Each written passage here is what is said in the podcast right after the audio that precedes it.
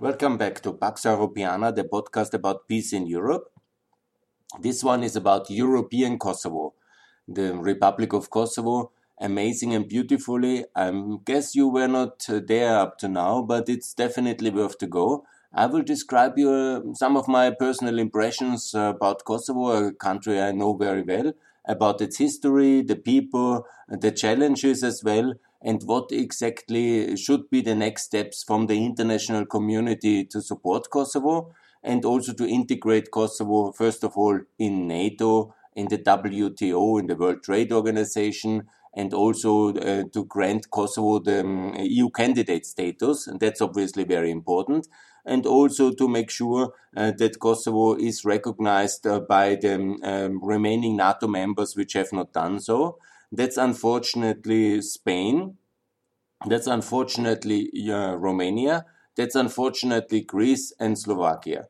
So these four countries and also Cyprus, which is a EU member already, and also the countries which want to join the European Union, like Bosnia, Serbia, and uh, Ukraine, Moldova, and Georgia, they should all uh, recognize Kosovo immediately.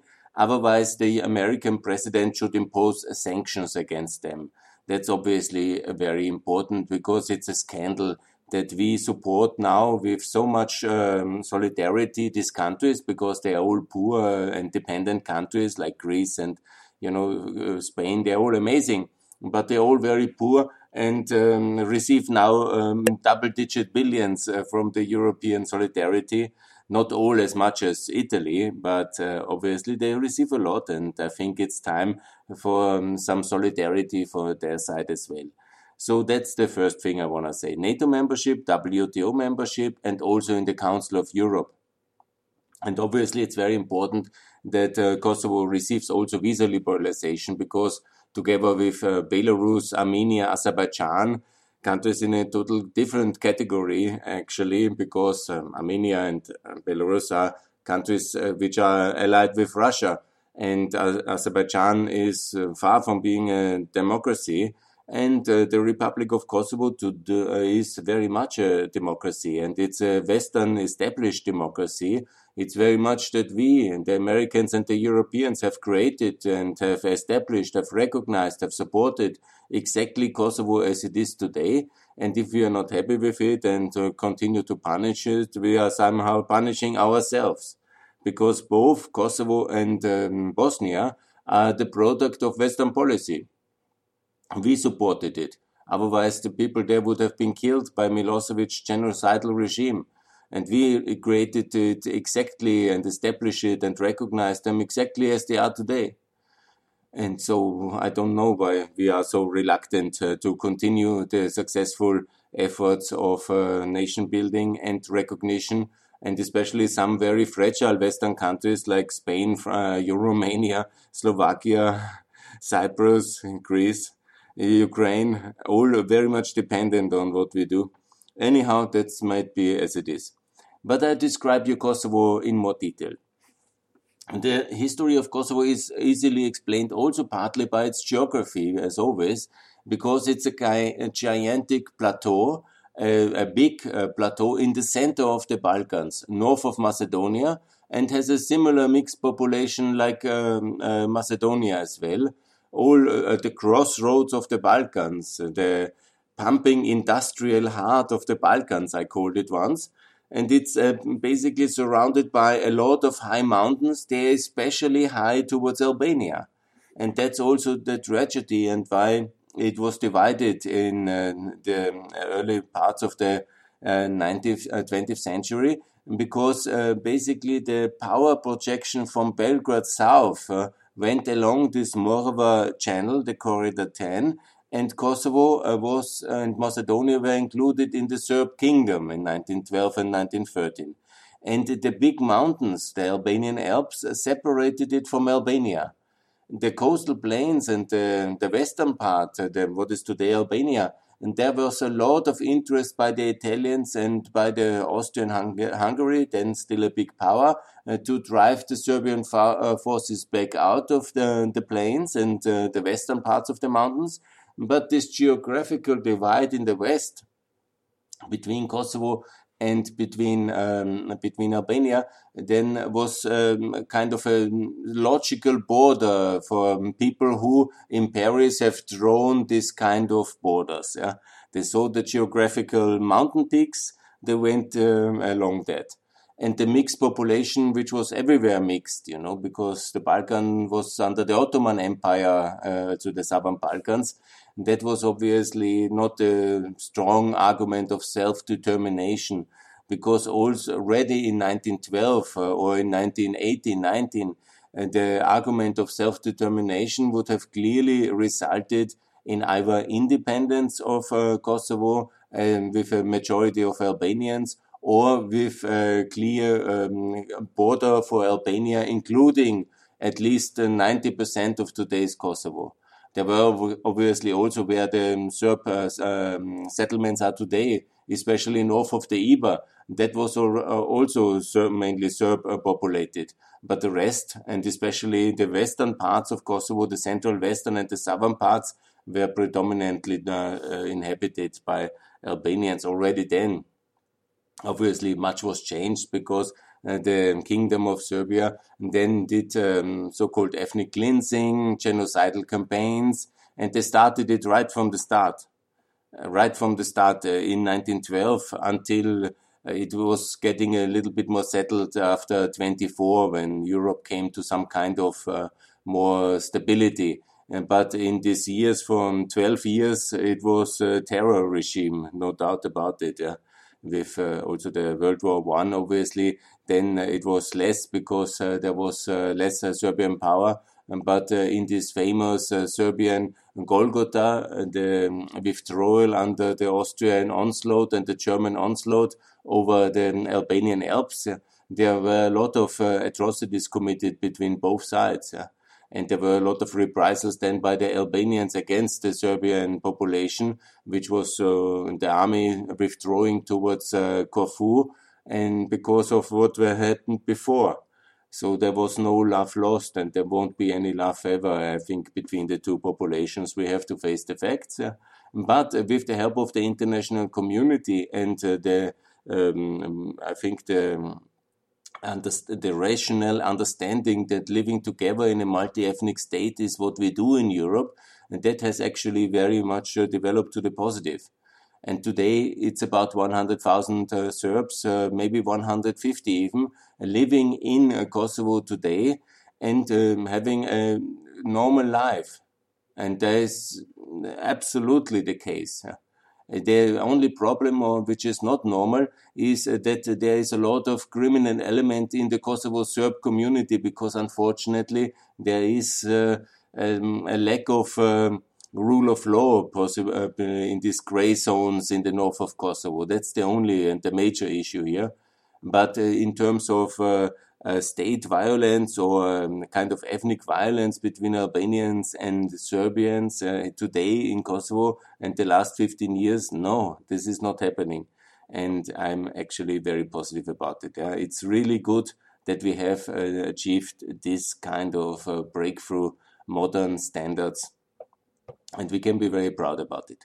So again to geography first. Yeah? It's um, the mountains to the north are also very high, but then uh, they are getting a little bit flatter, and that's also uh, the, towards Podujevo and Kragujevac, and that's the normal kind of uh, geographic highway uh, towards Belgrade. There's also the future highway, which Kosovo actually has already built. Just in Serbia, it's missing. But that's a low level kind of mountains uh, alongside towards the northeast and that's basically the main connection uh, to uh, Serbia via that direction. And that was also the routes where the armies came in from the north. And then you have also uh, mountains to um, the east, and they are also quite big mountains, but the more impressive and bigger mountains are in the south to Macedonia. So, in many ways, you can imagine Kosovo as a gigantic uh, flatland, a plateau surrounded by huge mountain peaks in the west and in the south, and by medium level mountains in the north and in the east. Yeah. But when I talk medium level mountains, that's uh, in the north, it's this famous ski resort of Serbia called Kopaonik. That's also at about 2,000 meters. Yeah. And then in the in, in the south, it's higher, even going to 2,500 meters. Yeah. And in the west, it's um, about also 2,000 meters. So in reality, Kosovo is really um, a kind of uh, high mountainous plateau. And uh, inside Kosovo, you have only uh, in the in the central uh, western part. I talked already about it. This area about Prekaz and Drenica. There you have mountains as well, but they are this kind of mid-level mountains. But most of Kosovo is uh, quite flat, and it's good for agriculture. It is uh, many challenges actually this plateau um, with the water in the winter because you have often a lack of uh, irrigation. And then you have uh, many uh, many weeks in the year in the winter it's very flooded. And the water cannot really um, find its way off. And it's uh, challenging actually the geography and it's only ideals uh, ideal for battles.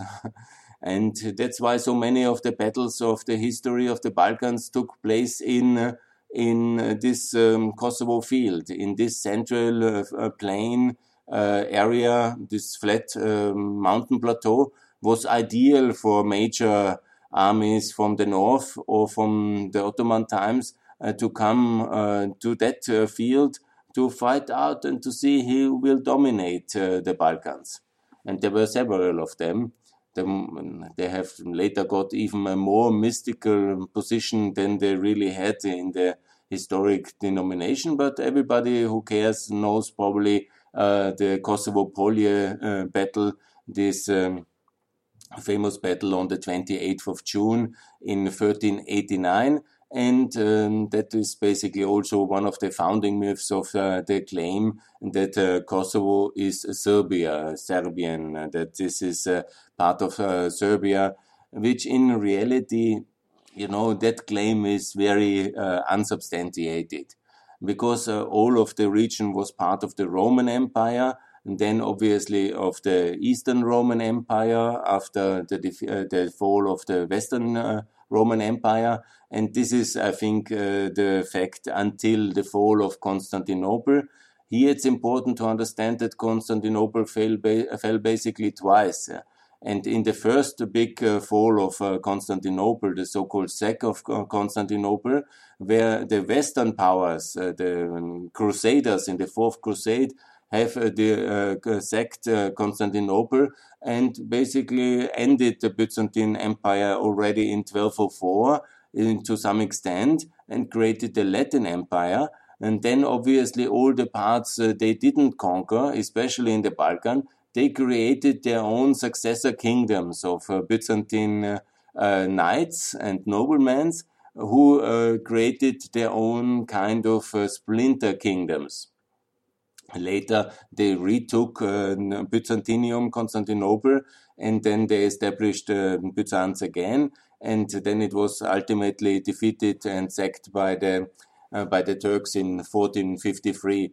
But it's important to understand it exactly like that because one of the splinter kingdoms of uh, the Balkans was uh, the Serbian kingdom, and that was also uh, including Kosovo, obviously because the Latin kingdom didn't reach uh, so much over uh, in the north of the Balkans.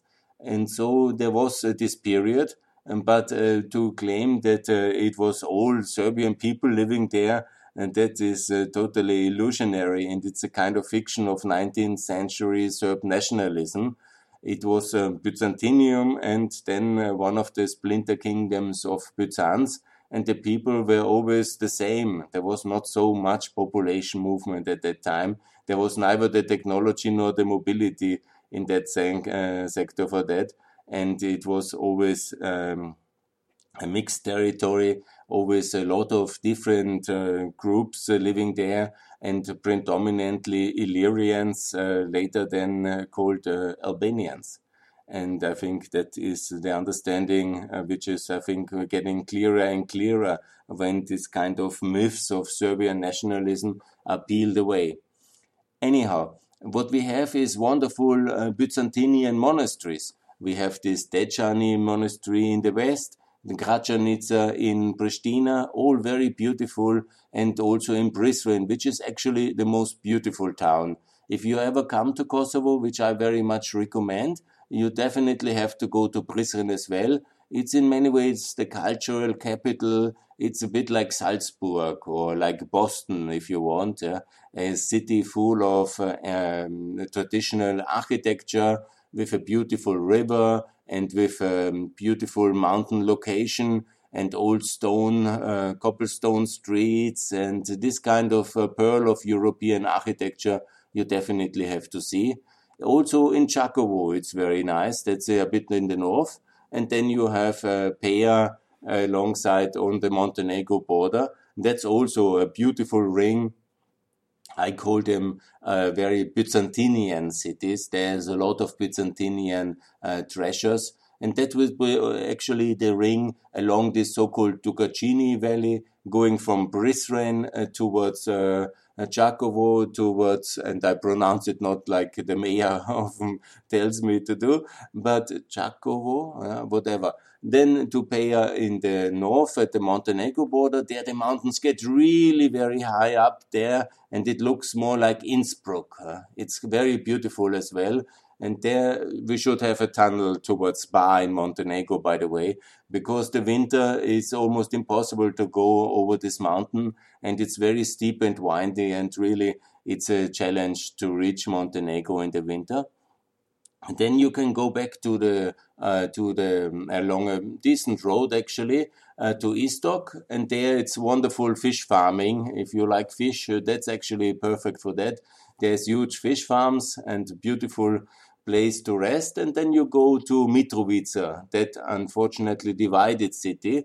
In the south, the Albanians, in the north, and the um, uh, Serbs, and you can cross um, today easily. It's open, but it is um, obviously, you know, it, it's a real divided city, like uh, it was in Cyprus, uh, Nicosia, and you know there's a lot. There's that's a challenge, but you for a foreigner you can go it's interesting to cross this famous uh, bridge and to see it. And also you see some cultural differences in the building and also in the currency. Some people still use the Serbian dinar, unfortunately, there. And there's some uh, decent investment also from the Serbian state, which massively supports uh, that part of uh, Kosovo.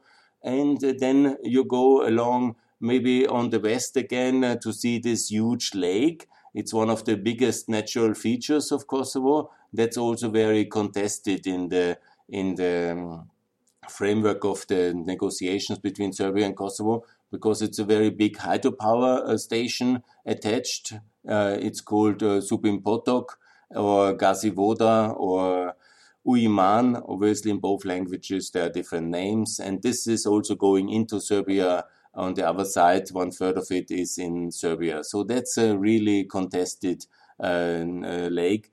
I've uh, always recommended to give it to the, to the Norwegian Statkraft, the state-owned hydropower uh, company, which can do such complicated projects, has the financial capacity, and it would be much better to do it like that. They have a good standing in Serbia and in Kosovo. They have the political backing. They are NATO member, and it would be much better than having any other settlement. But going up to the north, you come to all these industrial ruins because one of the big uh, things in Kosovo, obviously, is this mining um, uh, system, the so-called Trepča. It's not just one mine; it's uh, several mines. It's uh, focused on the north of Kosovo, and understand as well the geography of Kosovo like this. Maybe it's not a vulcan, but imagine it like a gigantic vulcan. Um, like uh, there's this mountainous plateau or flat land, and um, all around it's uh, the big mountains in the south, in the west, uh, in the north as well, and in the east a bit less. but uh, basically, it's also one of the points where uh, the um, the world, the um, continental um, plateaus are crashing. Basically, it's the southern Balkans and African plate crashing into the European plate. And here exactly there is seemingly a lot of metal from the Earth's um, core, from the hot core. By time it has been pushed up, and there is a lot of stuff uh, down there. Some say it's huge. Some say it's um, enormous value. Some say it's similar like the coal reserves because the same geography uh, which has uh, brought all these metals up, a similar one, probably it was a gigantic lake one day. It's possible. I don't know the geography, the geological history so well. But what you have definitely is a huge reservoir of 14 uh, billion of tons of uh, lignite, and that's minor quality coal. And you have a lot of other stuff in the mining reservoirs around actually uh, the center and the north of Kosovo. And uh, there is obviously then ambitions uh, who controls what. In reality, now what I can see, it's um, and what I have read, it's not very productive, and it's actually a liability from environment. In North Mitrovica, you have an acid lake. Uh, you have industrial ruins uh, you would shiver to see. it's really quite ugly, and it's also unattended to. I've seen uh, heaps of industrial waste there, and it's one of the worst example of uh, Yugoslavian reckless industrialization without any care for the environment and uh, for the people living there. It's one of the worst polluted areas, to my knowledge, in Europe, and it is a disaster. So whenever somebody tells me about uh, being a big chance uh, for the development of Kosovo or being so important for Serbia, I always say if you uh, take uh, into account what would be needed to invest uh, to extract it on European levels of quality, and also take into account what it will take to uh, clean everything up, which is already there from the Yugoslavian times, destroyed. Yeah and then later left uh, to wither away uh, recklessly also by UNMIK authorities because nobody took responsibility. So if you take all this in account, it must be really a lot down there in order to make it profitable. I think uh, it was a minus uh, for generations to come, but maybe in the long term there will be a lot of money to be earned with. I think that will be for generations only, unfortunately. And then in the north, you have these mountains going to Kopaonik. You have also, that's a ski resort. That's actually very beautiful. And uh, that's already in Serbia. You can slip over the border over there. It's absolutely possible. Um, and there will be, when you have skis on the top, there were even no problems uh, during the height of the tensions. It was always possible to pass and you can enter and then just say, I go skiing. And insofar, the flexibility of improvisation of the Balkans works uh, very well. And that was decent.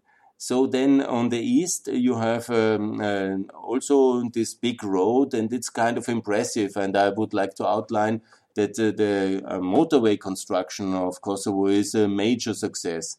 And this country really needed it, and it has achieved a highway now uh, from uh, the north, uh, not in completely in the north. There's also a decent speedway, but to the Serbian border, it's only 20 kilometers missing in um, Podujevo and then you have the highway until the border to Albania towards not uh, unfortunately the coast because the Albanians are missing some parts but it's really impressive and it's first time that there is this diagonal uh, north uh, east to southwest highway and that was a major achievement starting in 2011 to be opened and now finished. And it's uh, several years already.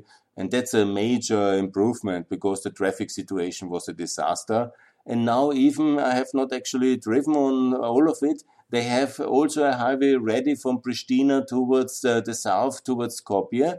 At least Kosovo has it ready. Unfortunately, Macedonia is late, but that's also a major achievement. I think it's impressive and now they're building a highway to the east, to Gjilan. And that's basically the region of uh, the southeast uh, uh, towards Serbia, towards the Preševo Valley, the famous Preševo Valley, where there's also an Albanian minority living in Serbia and unfortunately not very well treated because while Kosovo is now a really very modern state, a European state with a European constitution, European rule of law, European standards in all aspects, at least in theory, but to 90% also in practice.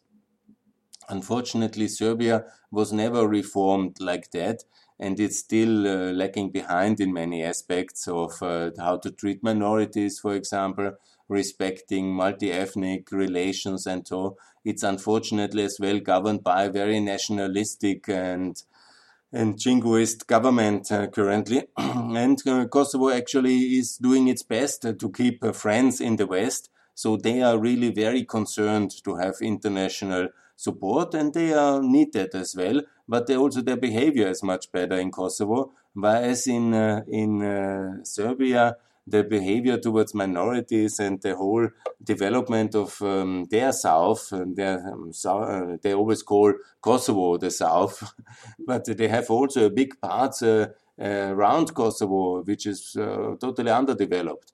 I've been there many times driving through and uh, sitting. You cannot believe how underdeveloped uh, the south of Serbia is.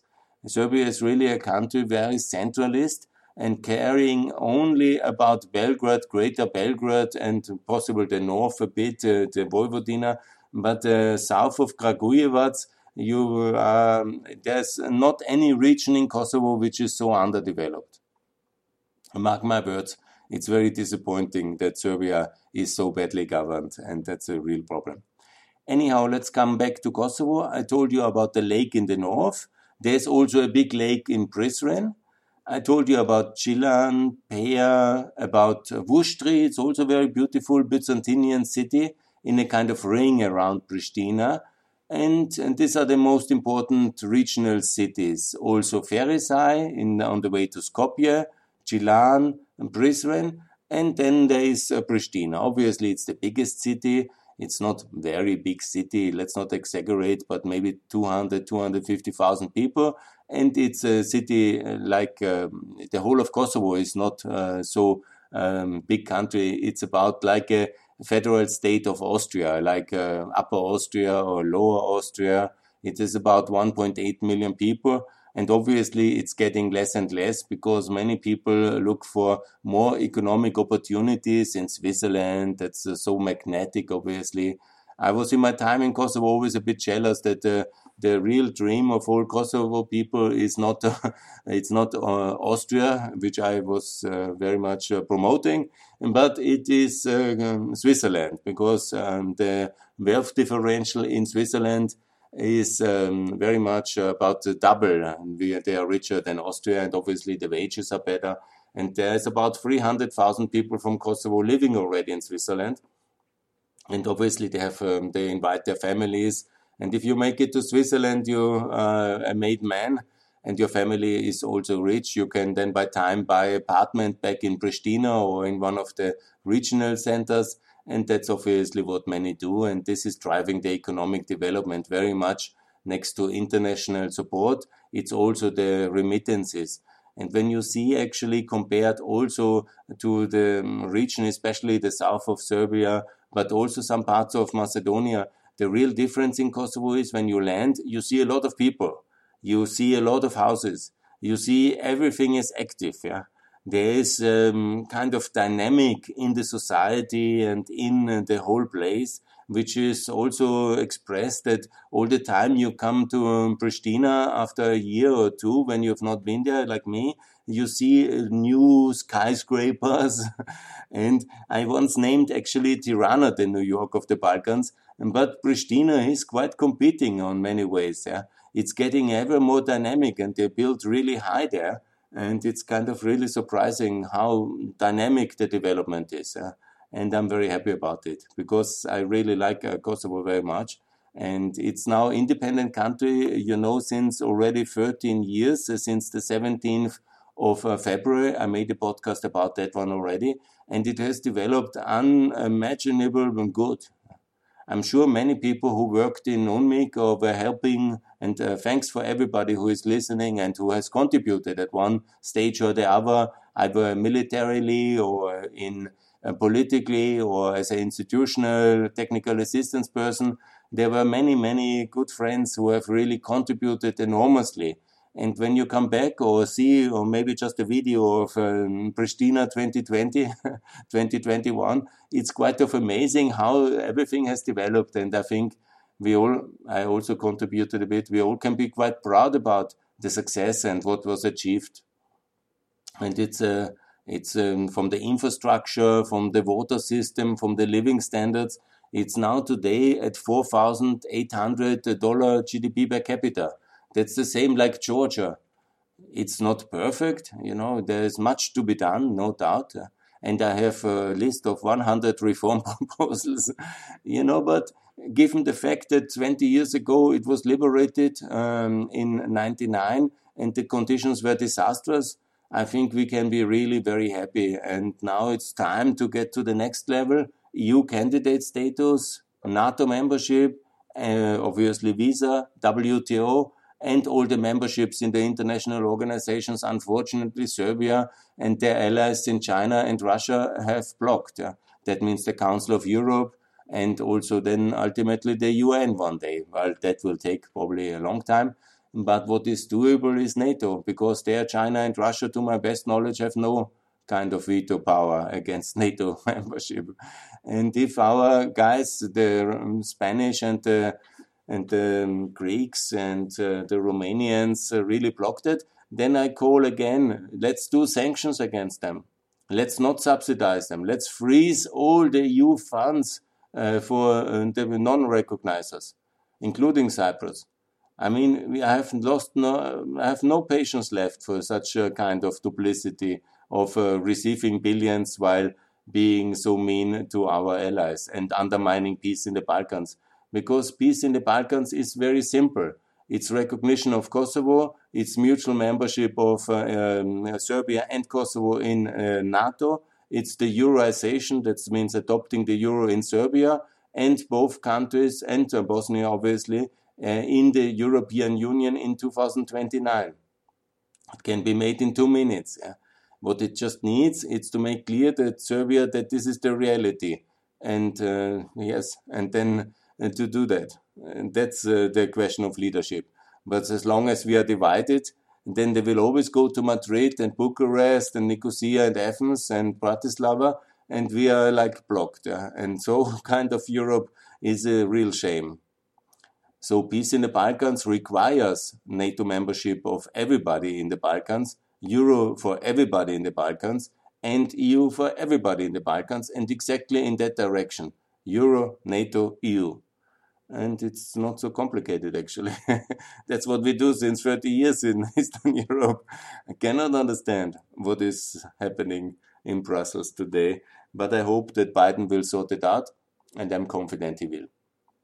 So that's the first of many podcasts about Kosovo, about Kosovo, which I will do.